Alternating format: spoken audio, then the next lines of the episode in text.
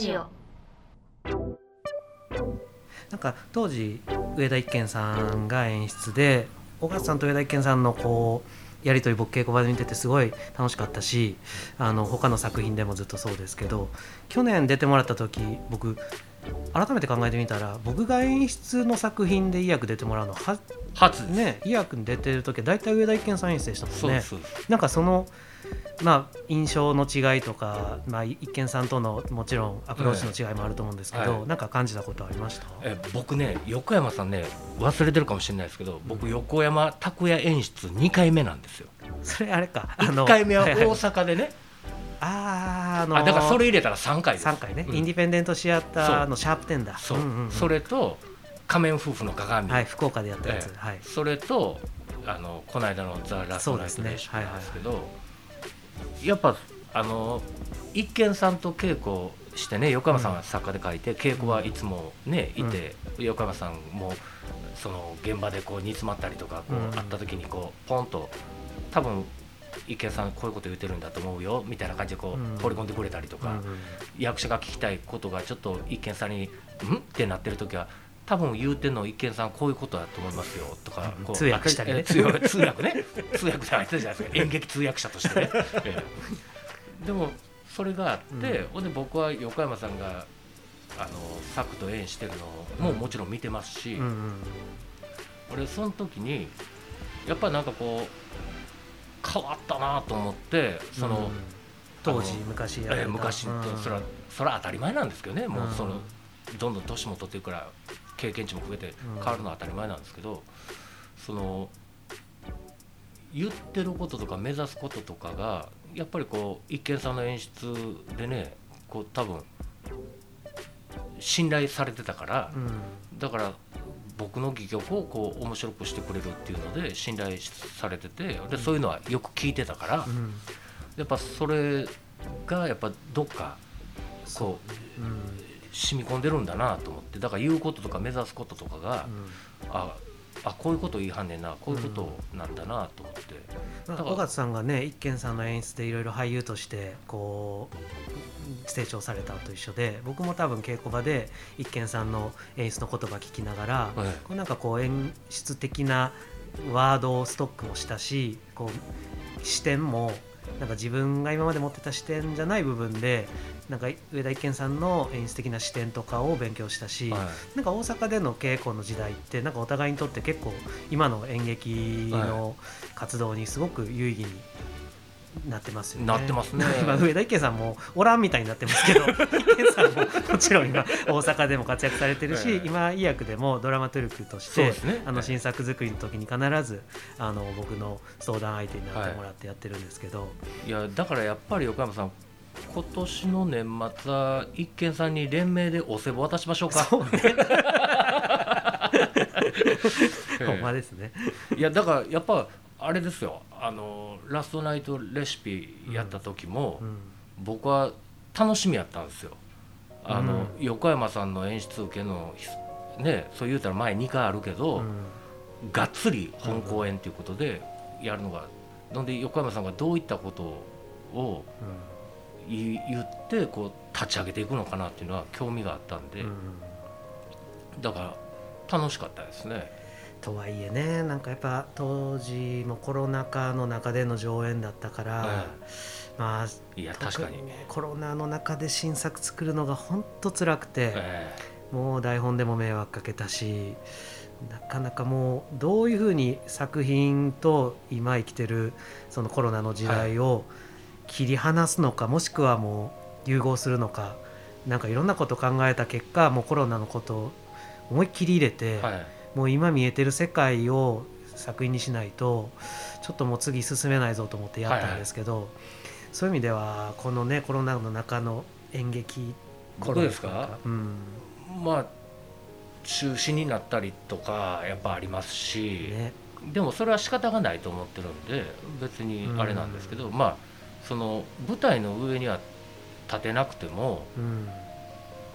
僕やっぱり日常にしか答えがないなと思ってるんで、うん。だから日常を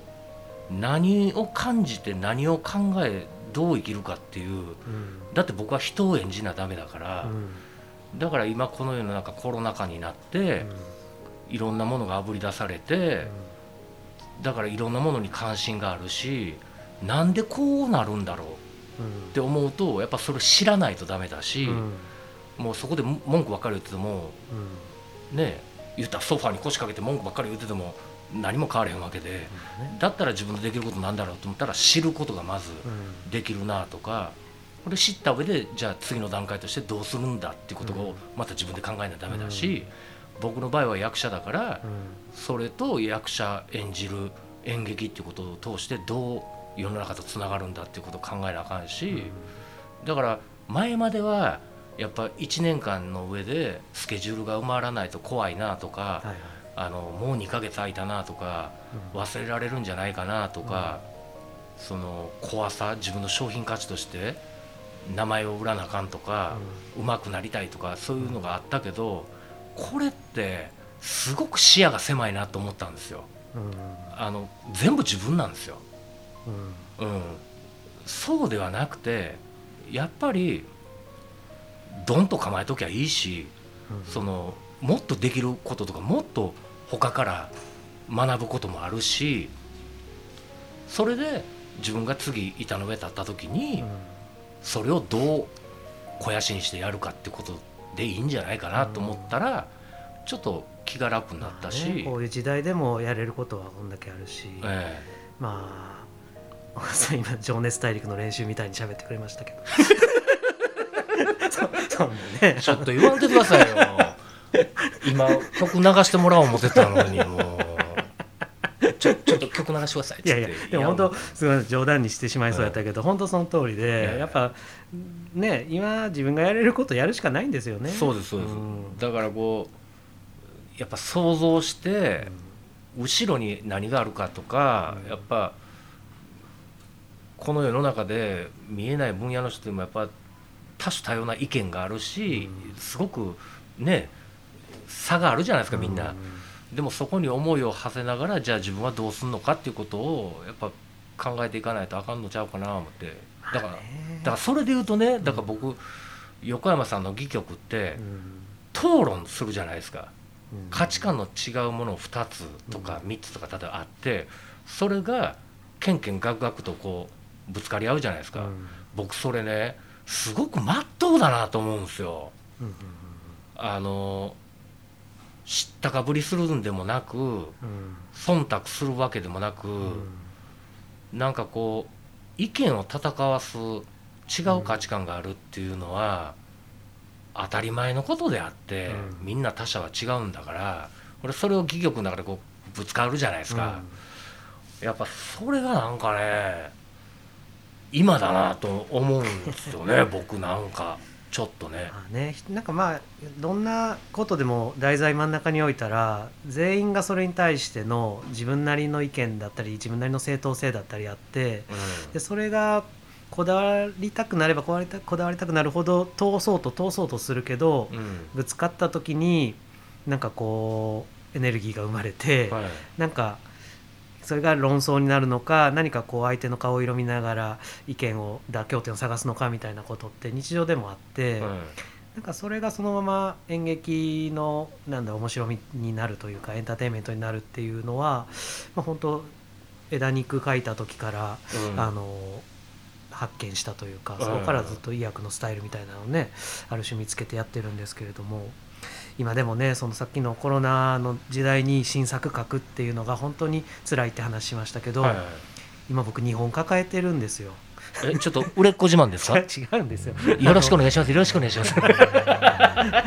日本抱えてるって本当、まあ、言い方かっこよく言いましたけど、えあの、まあ、医薬の秋の公演の執筆も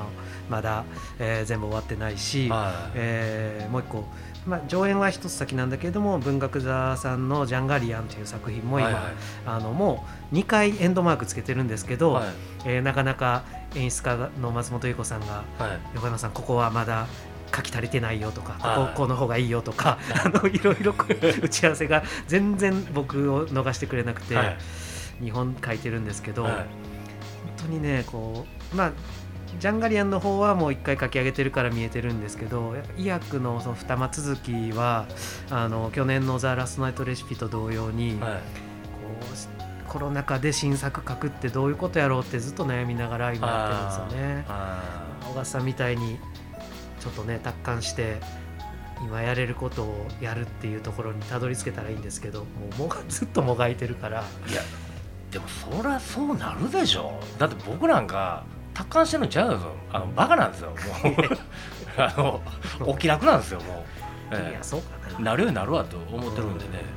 まあ、どんなしてでもまあ生きていけると思ってますし。でも横山さんそんなん言うたら昔もそうやったじゃないですか。その一軒さんからこう言われてギリギリまでわー言われてうんね、枝肉の書庫なんか僕らあのうん。仕込み行く電車の中で読んだことありましたからね。初行じゃないでしょ。あ書庫じゃないです。あの初行開開口のやつね。ええ。うん、確かにラストシーンとかねギリギリまで粘りましたもんね。でもでもやっぱり面白いものが上がってきたらやっぱそれでテンション上がりますしね。いやそうなんです。よ本当にね信頼のおける演出家と一緒にやるっていうのはね作家にとってはすごく鍛えられるし、えまあ、俳優、まあ、小川さんみたいな俳優と一緒にやることもそうですけどやっぱりこう作品にこうなんていうのかなただ与えられたものをこなすだけじゃなくて一緒に作品を理解深めて作っていくっていうタイプの、まあ、す役者とか演出家と一緒にやれるっていうのはまあ僕本当に恵まれてるなと思いますけどね。いや横山さん言うてもそんなもん言うてもできる人やねんからも 何の時間？慰めてくれてる。うお互いちっちゃい飴を渡し合う時間で しょ